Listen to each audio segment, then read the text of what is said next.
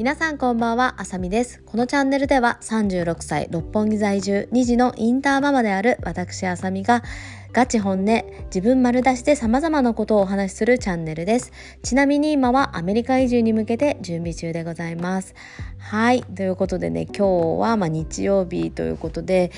午前中はね、えーと、そうだポッドキャストも流してたんですけどお気に入りのねブリコラージュっていうパン屋に行ってモーニングしてその後ちょろちょろっと遊んで、えーと昼ご飯食べて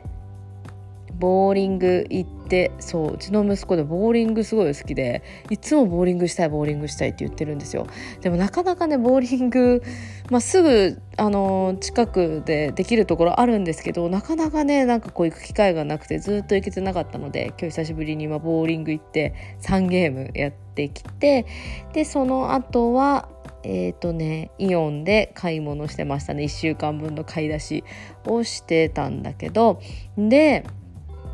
えーと、なんかさっきまであのロブブロックスっていうゲームあるじゃないですかそれをね今初めてやってみたんですよね息子と一緒にね。でなんかなぜかっていうと今日ちょうど、うんと、本屋さんに行っててなんかそういうメタバースとか、まあ、今ねよく、まあ、よく聞くことだと思うんですけどそういう系の本を読んでたんですよね。でメタバース私、まあ、ずっとやりたいなと思ってて、まあ、まだねいろいろできてないんですけどでっていうのは思っててでそういう本を読んでた時にそれで、まあ、なんかロブブロックスというゲームも出てきて、まあ、そういろんなものを見ててその息子も一緒にその時ちょうど本読んでて一緒に。だからそれ見てあこのロブブロックスやりたいみたいになったんですよ。でロブブロックスってちょっと私もまだ全然今日初めてやったからよくわからんではいないんだけどなんかこう自分でゲームを作ってその作ったゲームで、まあ、いろんな人が遊んだりとかっていう感じになるみたいなんだよね。だから今は今日はとりあえずその自分でまだゲームを作るとかそういう段階には全然行ってないのでまあいろんな方が作ったゲームを遊んでたんだけどで私は前に進む方法すら分かんないっていうね。あれすごい難しかった。私にはその前に進むのがねまず。でまあそんなことは置いといて。まあそういう自分でゲームを作るっていうなんかゲあのこともできるゲームみたいなんですよね。でまあ私的には、まあ、そのまあ、ゲームに関してもねいろいろね、あのまあ、考えはあるんですけど、まあ、そのゲームに関しての考えはまた別のねポッドキャストでお話しするとして、まあ、その自分でやっぱりこう考えてクリエイトしていく力っていうのは、まあ、これからもねどんどんどんどんつけていってほしい力だなっていうふうに私は思ってて、まあ、特に息子の場合は結構そういういろんなことに対して、まあ、キュリアスなんですよね。あのこうすごく好奇心旺盛なんですよね。そうだからなんかこうそれですごくそれに対してもすごい疑問をいろんなことに対して疑問を抱くしでなおかつこういろんなことを自分でこうやってみたらどうなるだろうっていうのを結構こう自分で考えてなんかいろいろこうトライしてみるタイプなんですよね。だから特にそういうタイプだからそういうクリエイティブな部分とかそういう好奇心旺盛な部分っていうのはどんどんどんどん伸ばしていってほしいなってもっともっとあのそこの部分ねどんどんどんどんそれを追求しててほしいなっていうふうに私は思ってるのでそういう彼の、まあ、クリエイティビティをねもうちょっとこう何て言うんだろうなどんどんどんどんいろんな方面でねこうつけてもっともっとつけていってほしいなっていう面で、まあ、そういうゲームをなんか作ってみるっていうのは、まあ、すごくね一つそれの一つとしていいんじゃないかなということで私やってみようよっていう話をしてたんですよ。で私はその時にじゃあちょっと一回私がその場でやってみますってことでその本屋さんのところでねすぐそのロブブロックをまあ、ダウンロードして、まあ、やってみたんだよね。でやってみても、まあ、全然私は分からなかったんだけど、まあ、その私が一応ダウンロードしてその少しやったところを見ててもう今日絶対やりたいみたいな感じでもう本当にもうその夜ねじゃあ夜寝る前にやろうって言ったらその寝る前のためにすごい準備とかめっちゃ早くってご飯食べたりとか歯磨いてお風呂入るのめっちゃ早く済ませててさすごい楽しみにしてたんですよ。で明日の準備学校行く準備とかをもう全部済ませてすごいやる気満々だったんでそれでまあねいろいろやってってみたんですけど、うんまあ、そんな感じでねさっきまでそのロブブロックをね息子と一緒にやってました。まあ私はね全然ちょっとまだまだ慣れないなっていう感じ。もともとそんなにねゲーム私やんないんですよ。だからねちょっとうーんなんかそのすごい面白いって思えないかもしれない。あんまりこうハマれないかなっていう感じはあるんですけどね。でもなんか子供がどういうのやってるかっていうのを私も知っておきたいから、まあ、そういう意味でねやるのはいいかなと思います。あと一緒にねこう子供とその息子とつながってるから息子と一緒になんか同じゲームやったりとかそういうのもできるみたいなんでそういう風にねちょっと楽しんでいけたらなっていう風に思っています。ということですごく前置きがね長くなってしまったんですけど、はいえーと、今回はですねえーと、インターの、えー、よくねあのインターに行かせてる日本人の方でよくある悩みというかもちろん我が家もなんですけどそのまあ日本語と英語の両立どうしていこうかっていう問題問題というかねそういうトピックについてお話ししていきたいと思います。でまあインター行ってる子とか日本人でねインター行ってる子もそうだし多分日本人で海外で生活してる子もね、同じような悩みあると思うんですけどやっぱりどんどんどんどんその英語が強く強く、まあ、なってずっと英語でさ、まあ、過ごしていくのででどんどんどんどん英語が強くなってって、まあ、日本語を忘れていくっていう問題がす問題って言ったらあれだけどねっていうそういう現象が起こってくるっていうね話ですね。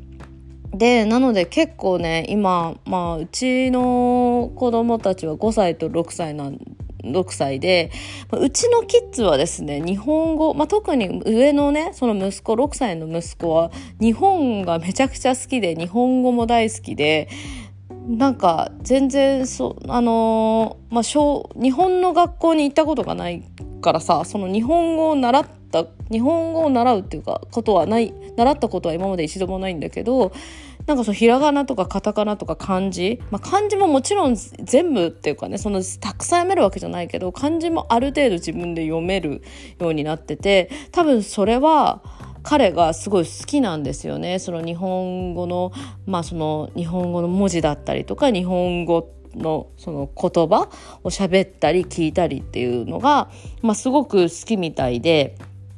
だからなんか自分で、まあ、勉強っていうか自分でこういう道歩いてる時にあの漢字は何て読むのって聞いたりとか、まあ、ひらがなとかカタカナまだ全然わかんない時から、まあ、そういう感じでひらがなあこれなんて書いてあるよねこの字だよねっていう感じでなんかこう日本で生きてる中で覚えてったってていう感じだったんですよね。そうだからそういうのもあってすごい、まあ、日本語が大好きなあの少年なんですよ。はい、でだからまあインターに行ってるんですけど日本語の方がうちの息子は強くってなのであの家での、まあ、私たちももちろん日本語で100%子どもたちに話してるから家ではまあ日本語っていうのもあああるんですけどそれでうちの娘は、まあ、日本語と英語まあ半々ぐらいなのかなちょっとねあの学校でのどういう様子をすごく見てるわけではないんですけど私なんか家では日本語で喋るし兄弟同士も今日本語で喋ってるから、まあ、そういうのは見てないんだけど多分うちの娘は半々ぐらいな今かイメージかなって思ってます。はいで、まあ、今はそういう感じなんだけど例えば、まあ、ミドルスクールってその中学校生とかさ、まあ、高校生とかになってくるとどんどんどんどんこう友達といる時間が長くなってくるじゃないですか。でやっぱり友達同士だと英語だったりとか、まあ、えそういうちょっと自分が話しやすい言語で話すようになってきたりするみたいなんですよね。だから、まあ、最初の方は日本語が強かったとしてもそういうどんどんどんどん中学校高校になって日本語がを忘れていくっていう子がインターだとまああるあるなんですよね。よくある話なんですよ。だから結構その先生とかにもなるべく母国語を、まあ、家で話すようにしたりとかまあそういうふうに母国語すごい大切にしてって、まあ、言ってくる先生もいたりとかもちろんねその家庭の方針もあるじゃないですか教育方針もによって違うから、まあ、そういう自分の母国語、まあ、日本語とか、まあ、自分の母国語をもしっかりやらせたいし英語もしっかりやらせたいっていう人もいれば、まあ、そうじゃない人もいるのでそれはね、まあ、その過程によって違ってくるとは思うんですけど。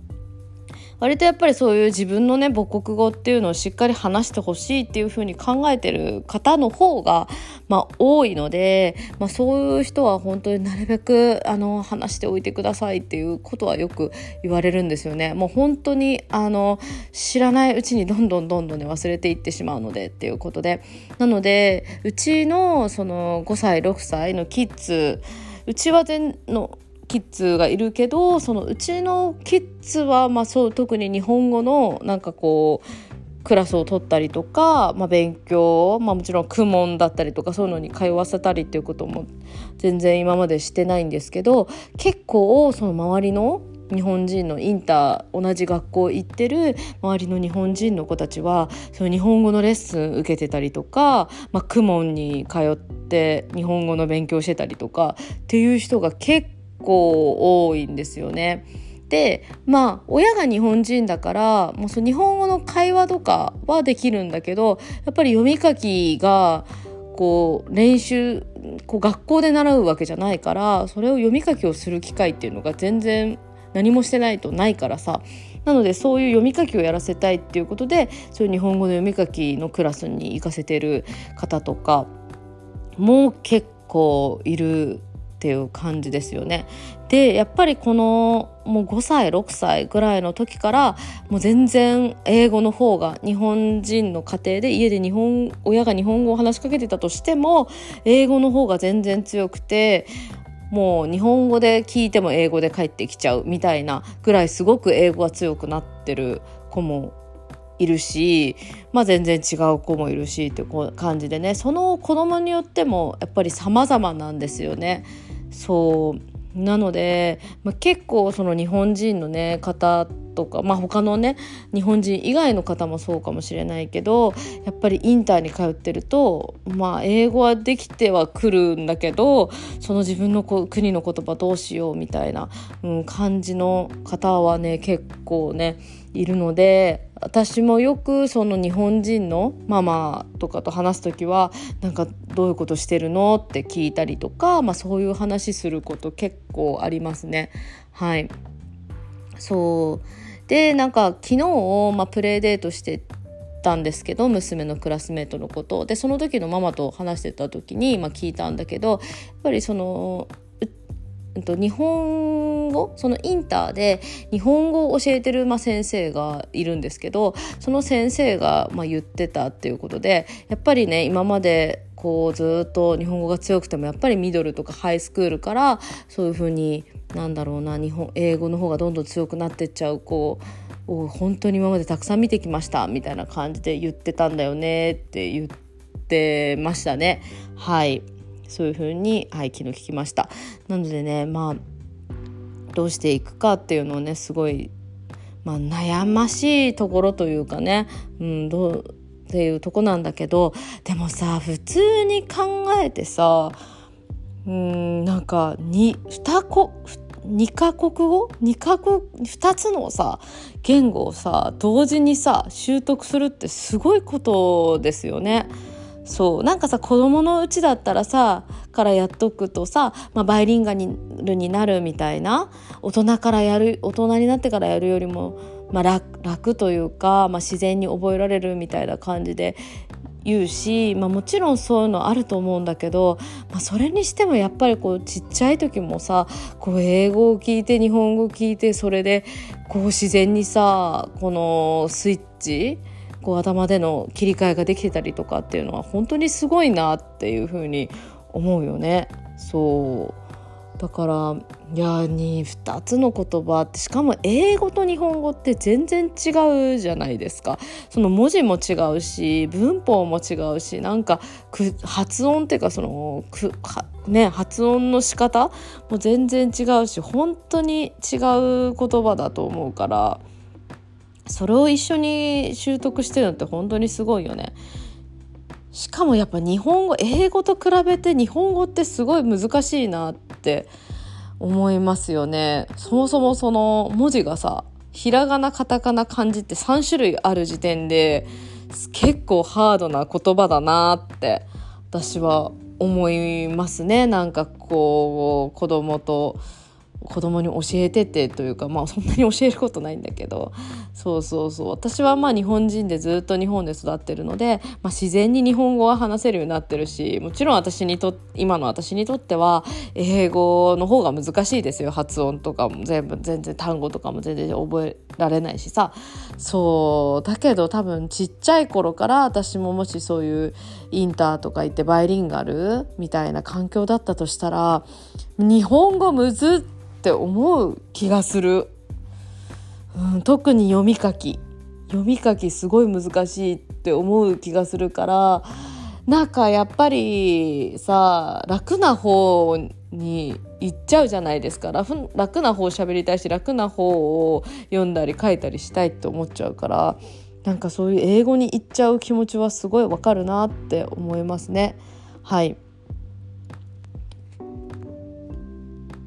そんな感じでこれはね本当に日本人のインターに通わせてる方あとはまあね海外生活してる方のあるあるの悩みである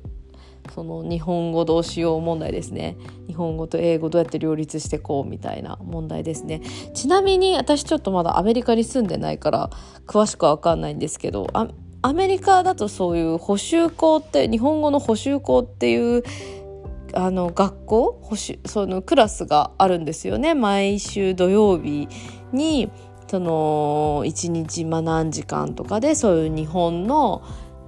多分国語算数理科社会みたいなのやるのかな、まあ、その補習校によっても違うんでしょうけど、まあ、そういうのがあるみたいで今のところそういう補習校っていうのにまあ通わせるのかなみたいな風には迷ってまあ、考えてはいるんですけどなんかその別の人から聞いた話では補修校ってその土曜日にあるじゃないですか。でだから例えばそういうスポーツだったりとかやってる子ってその土曜日に試合が入ったりとかするんですよね。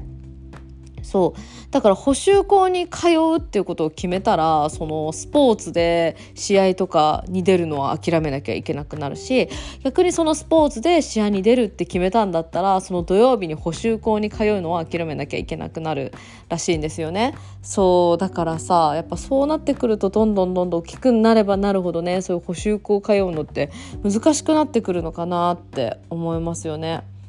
うん。しかも子供もさ相当その日本語の補習校に行きたいっていう気持ちがあるんだったらさいいんだろうけどさもしさやっぱりその気持ち的にもさもうなんかえ土曜日まで勉強したくないみたいなさ感じにさなると思うんだよね。まあ普通さそういやなるんじゃない。私だったら多分なるもんね。そうだからさそういうさ風にさ子供がなっててもさ頑張ってさ親がさやっぱサポートしてさ行かせるっていうのもなかなかねハードなことなのでうんまあどういう風になるか分かんないけどね。もちろん子供によって違うと思うからさ。